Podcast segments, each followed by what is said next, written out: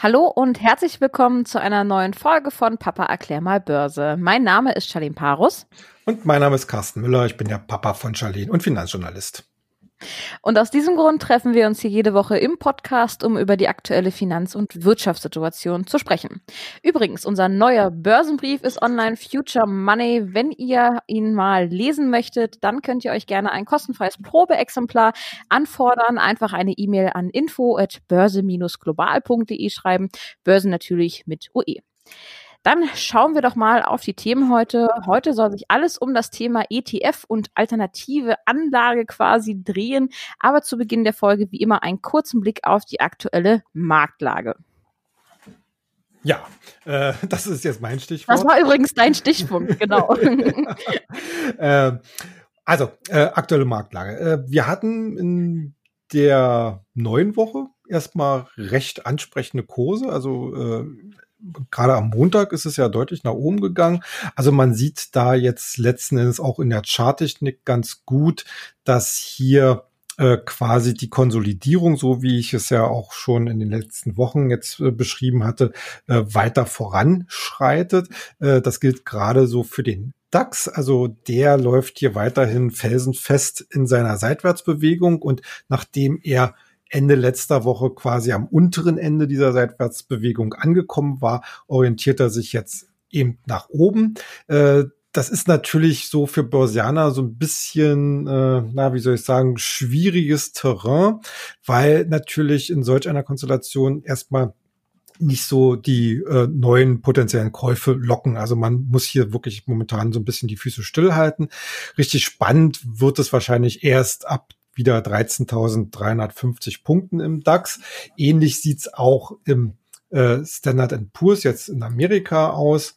Da haben wir äh, ja auch äh, zuletzt wieder anziehende Kurse gehabt, äh, wobei äh, unsere, ja, ich würde mal sagen, äh, Argumentation ist, dass in Amerika eigentlich schon noch mal ein kleiner Dip nach oder kleiner oder mittlerer Dip nach unten kommen könnte oder sollte, um einfach die noch vorhandenen Bewertungsüberhänge, gerade bei den Technologieaktien, etwas äh, nochmal so rauszuschütteln, damit wieder spannendere äh, Einstiegskurse passieren. Aber äh, das ist natürlich immer so eine Frage ähm, des gerne Wollens und wie dann der Markt sich am Ende tatsächlich positioniert.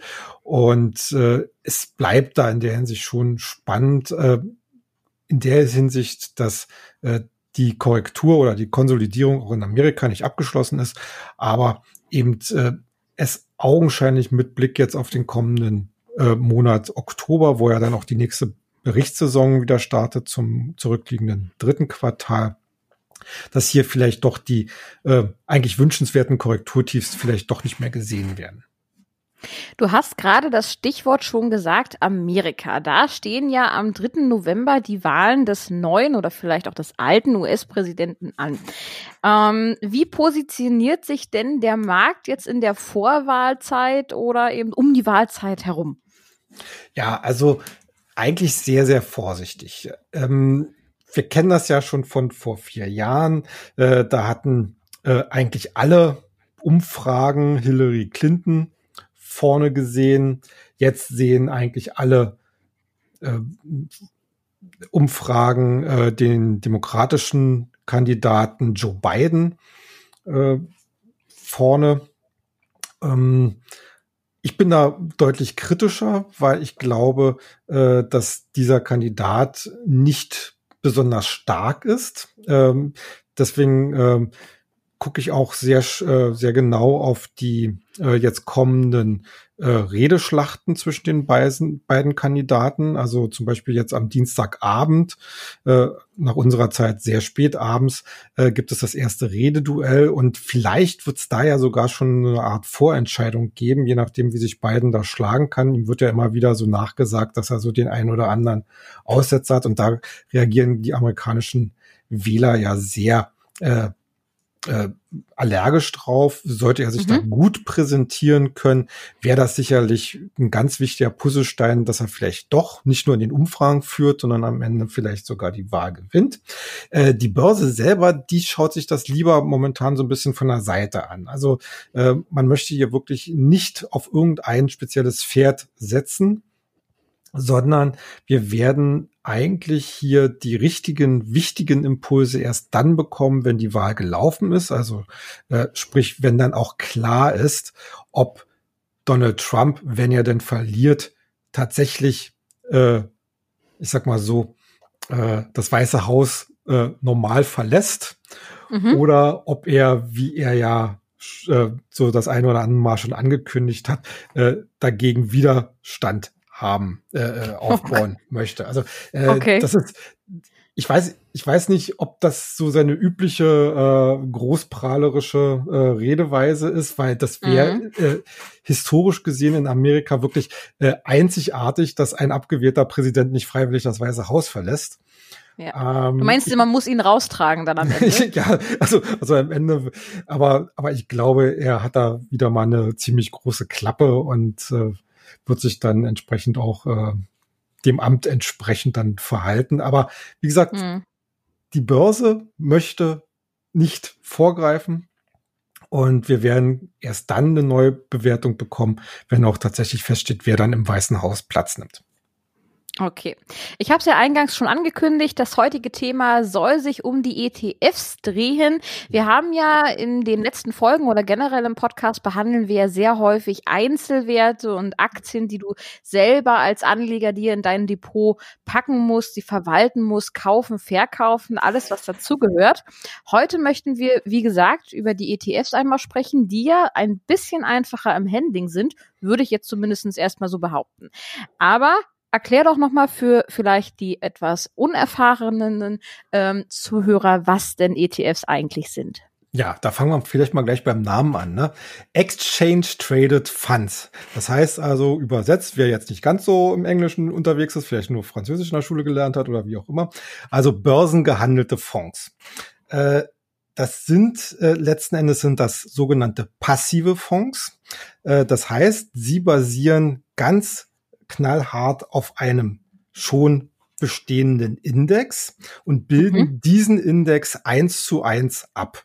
Äh, das heißt, da, da sitzt dann kein Fondsmanager vor seinem Terminal und überlegt jeden Tag, äh, wie kann ich jetzt in diesem ETF umschichten. Nein, äh, dieser ETF bleibt so, wie er ist, solange auch der zugrunde liegende Index so bleibt. Also das heißt, wenn wir zum Beispiel einen DAX-Index, äh, ein DAX-ETF haben, ändert sich die Zusammensetzung des ETFs auch nur dann, wenn sich die Zusammensetzung im DAX ändert. So wie wir es jetzt gerade zum Beispiel hatten, wo Wirecard rausgeflogen ist. Ne? Mhm. Ähm, und das ist eigentlich so die Besonderheit gegenüber aktiv gemanagten Investmentfonds, wo halt wirklich tatsächlich dann der äh, Fondsmanager da sitzt und äh, selbst äh, Bleiben wir mal bei dem Beispiel DAX. Äh, ich habe äh, das Glück gehabt, mal einem leibhaftigen Fondsmanager, der auf DAX, äh, einen DAX-Fonds verwaltete, mal über die Schulter zu gucken.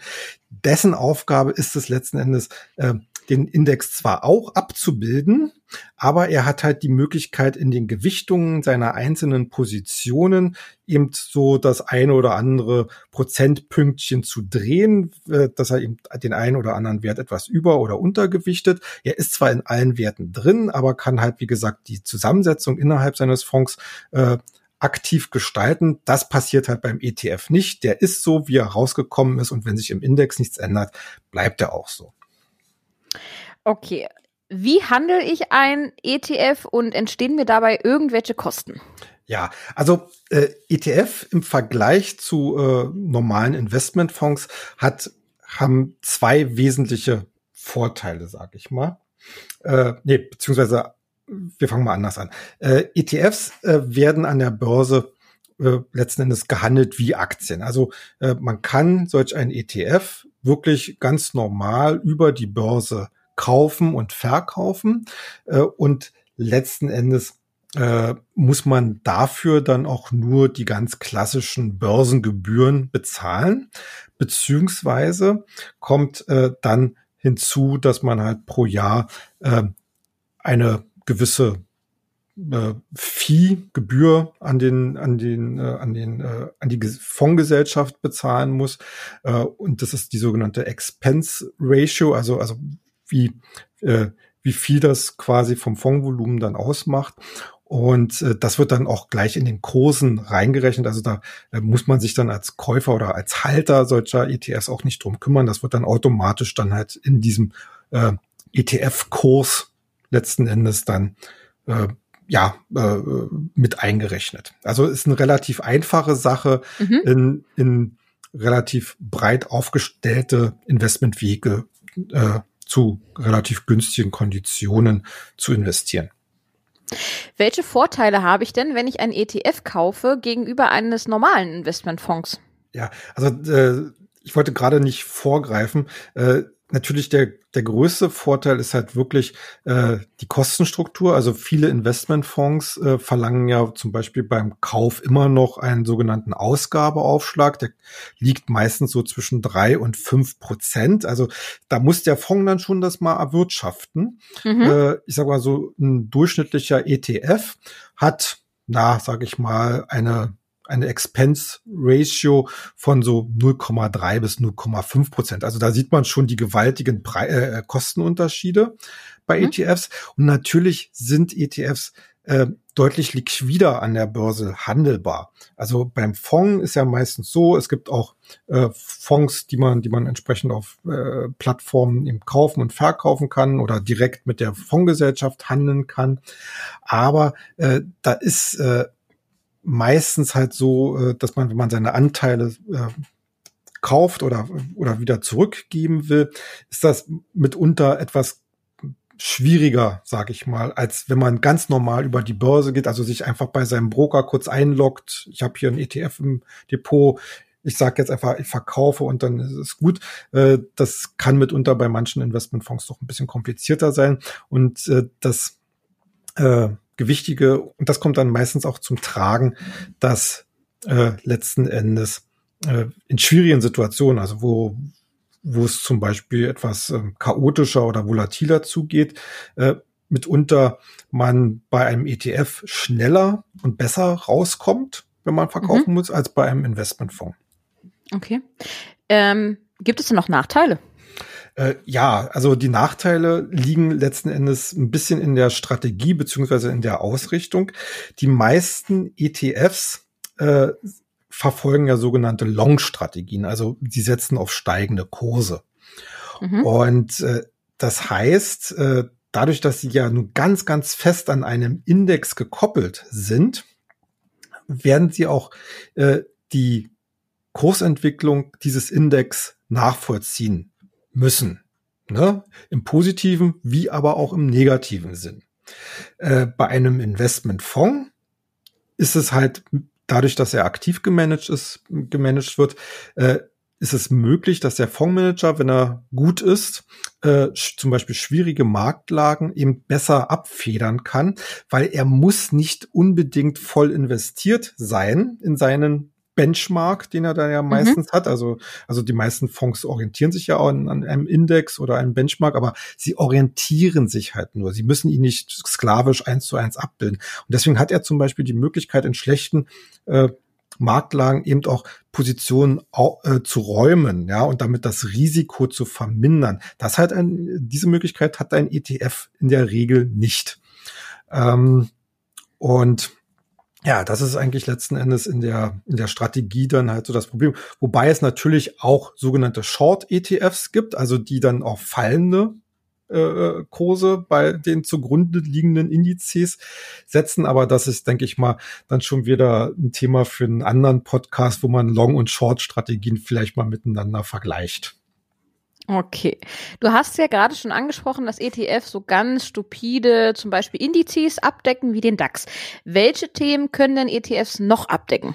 Ja, also da ist eigentlich, würde ich sagen, der Fantasie fast keine Grenzen gesetzt. Also natürlich ist es so, dass für die bekannten und großen und globalen Indizes eigentlich ETFs inzwischen in Hülle und Fülle vorhanden sind. Also viele äh, Fondsgesellschaften oder Banken äh, haben halt äh, auch meistens viele ETFs oder zumindest einige ETFs mit im Angebot, die sich halt meistens an den bekannten Indizes orientieren.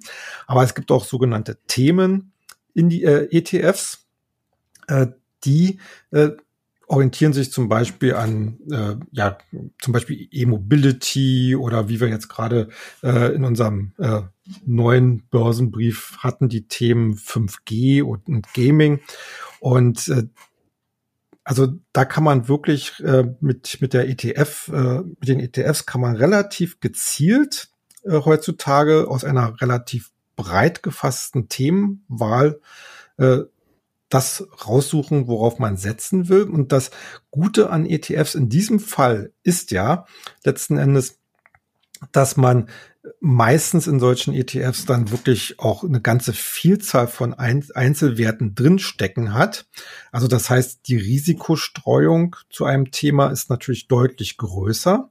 als äh, wenn man hier sich zum Beispiel die zwei oder drei angenommenen Top-Aktien raussucht. Wobei ich sage, äh, es ist äh, das, das Problem vieler Themen-ETFs ist meistens, weil sie wollen ja so eine gewisse Auswahl an Werten haben. Und da kommt manchmal zusammen, was nicht unbedingt auf den ersten Blick zusammengehört. Also die, mhm. die Fondsgesellschaften, die solch einen ETF dann strukturieren, die packen da manchmal Werte rein, die sicherlich irgendwie mit dem Thema zu tun haben, aber äh, einfach um eine gewisse Fülle an Werten zu erreichen. Aber äh, deren, ich sag mal so, originäres Thema vielleicht dann doch ein bisschen was anderes ist. Aber, aber ganz grundsätzlich ist halt, sind halt solche Themen-ETFs äh, ein interessanter Ansatz, um eine Risikostreuung zu bekommen in einem äh, speziellen äh, Anlagethema. Und das kann man dann halt gut kombinieren, halt, wie gesagt, noch mit zwei oder drei Einzelwerten aus, aus diesem Bereich, um dann halt eine gewisse Überperformance dann halt zum Gesamtmarkt zu erreichen. Jetzt muss ja so ein ETF irgendwie an die Börse kommen. Wie funktioniert ja. das? Ja, also äh, ich habe es gerade schon angesprochen. Äh, nehmen wir mal Gesellschaft A, äh, die will halt ein ETF, ein Themen-ETF ähm, an die äh, lancieren und da setzt sich dann ein Anlageausschuss oder wie auch immer zusammen und überlegt, welche Werte können wir denn da reinnehmen? Mhm. Und ähm, ich, ich nehme es mal so am Beispiel, wie gesagt, wir hatten jetzt in der aktuellen Ausgabe vom Future Money äh, auch ein ETF auf äh, die Gaming-Branche empfohlen, äh, weil wir hier auch ein entsprechendes ETF-Depot als, als Variante aufbauen wollen. Und da sind halt zum Beispiel drin so die ganz normalen Spieleentwickler und Publisher, die wir ja alle kennen, wie Electronic Arts oder, oder Activision Blizzard. Wir haben ganz viele Japaner dabei, äh, die von Spielkarten bis äh, Videospiele entwickeln. Wir haben die Konsolenhersteller äh, wie Sony und Nintendo dabei. Aber wir haben halt auch viele äh, Halbleiterwerte wie Nvidia oder, oder Intel mit dabei, wo man sagt, also bei Nvidia würde ich würde ich es ja noch nachvollziehen können. Bei Intel wird es dann schon ein bisschen äh, kritischer, sag ich mhm. mal. Äh, und was ein japanischer Kartenentwickler äh, beim Gaming zu, zu, äh, zu weil ja. wir denken ja da doch ein bisschen in die andere Richtung Videospiele etc. Aber das gehört natürlich auch zum Thema. Ne? Also dann ist dieser Anlageausschuss da und die sagen, okay, der, äh, das Unternehmen und das Unternehmen äh, gehört thematisch da rein. Und dann wird aus dieser Themenauswahl halt ein Index gebildet. Äh, mhm. Im Normalfall äh, werden alle äh, beinhalteten Unternehmen gleichgewichtet in solchem Index. Es gibt natürlich, natürlich auch noch ganz andere Varianten, wo man dann halt nach Marktkapitalisierung gewichtet oder was man sich halt so vorstellen kann. Also da, da gibt's letzten Endes keine Beschränkungen. Und auf jeden Fall wird dann halt dieser Index auf Basis dieser Unternehmen halt gebildet. Und auf diesen Index dann halt das ETF herausgegeben und das wird dann ganz normal emittiert, wie auch zum Beispiel eine Aktie an die Börse gehen würde, bloß dass es alles ein bisschen schneller und unkomplizierter äh, verläuft. Da muss man nur halt äh, entsprechende regulatorische Vorgaben beachten und dann kann man das sozusagen aus dem, aus dem Lauf heraus dann äh, börsennotieren lassen. Ja, und dann äh, folgt der ETF halt dieser Entwicklung äh, dieses, dieses entsprechenden Indiz, Index. Du hast es gerade schon ganz kurz angesprochen und zwar wird ja in unserem Börsenbrief Future Money auch eine ETF-Strategie umgesetzt oder soll umgesetzt werden. Ähm, worum wird es darin gehen, diese F-Strategie? Und ähm, ja, genau, worum ja. wird es darin gehen? Ja, also äh, nochmal vielleicht ganz, ganz grundlegend. Äh, wir wollen ja in diesem Börsenbrief äh, quasi die die Trends und Themen der Zukunft besprechen, also äh, Technologien, die heutzutage schon aufgetaucht sind oder die vielleicht dann noch erst auftauchen werden. Und äh, wir beschäftigen uns halt mit den Unternehmen, die halt in diesen Themen und Trends äh, äh, aktiv sind. Äh, und natürlich ist es ist es unser Job, den wir eigentlich machen, dass wir in der Regel Einzelempfehlungen abgeben. Also wir gucken uns die beteiligten Unternehmen an, äh, meistens halt so die, die ersten, ich sag mal so fünf bis zehn Unternehmen, die halt entsprechend äh, dort in den Bereichen schon schon eine gewisse Marktpräsenz aufgebaut haben. Und aus diesen Unternehmen versuchen wir halt die aussichtsreichsten herauszufiltern, eben nach fundamentaler äh, Analyse und natürlich auch unter dem Gesichtspunkt dann des Timings, also, also sprich Charttechnik etc. Mhm. Ähm, da wir allerdings wissen, dass äh, man gerade bei diesen oder dass, dass man gerade bei solchen Themen, die wir bereden, die ja jetzt erst anfangen, quasi wirklich zu laufen und die vielleicht auch in, erst in den nächsten 10, 20, 30 Jahren wirklich ihr super Potenzial erst äh, äh, ja, ausschöpfen werden, äh, haben wir uns natürlich überlegt, also es macht wenig Sinn, sich hier quasi äh, nur auf ganz wenige Werte zu fokussieren, weil man dann vielleicht doch den ein oder anderen unerwarteten Highflyer quasi links liegen lassen muss. Das mhm. heißt, was wir machen ist, äh, in der Einzelanalyse gucken wir uns an, wen halten wir persönlich für am aussichtsreichsten. Da werden wir dann meistens auch bei den Marktführern landen, weil das, das ist nun mal so, ne? Äh, aber wir wissen ganz genau, wer jetzt Marktführer ist, der muss es ja nicht immer bleiben das hat, das haben wir ja auch letzten Endes äh, bei, bei vielen anderen äh, Old Economy Branchen gesehen und auch selbst in, bei den Hightechs äh, gibt es ja da äh, mitunter Entwicklungen, die man gar nicht so auf dem Schirm hat.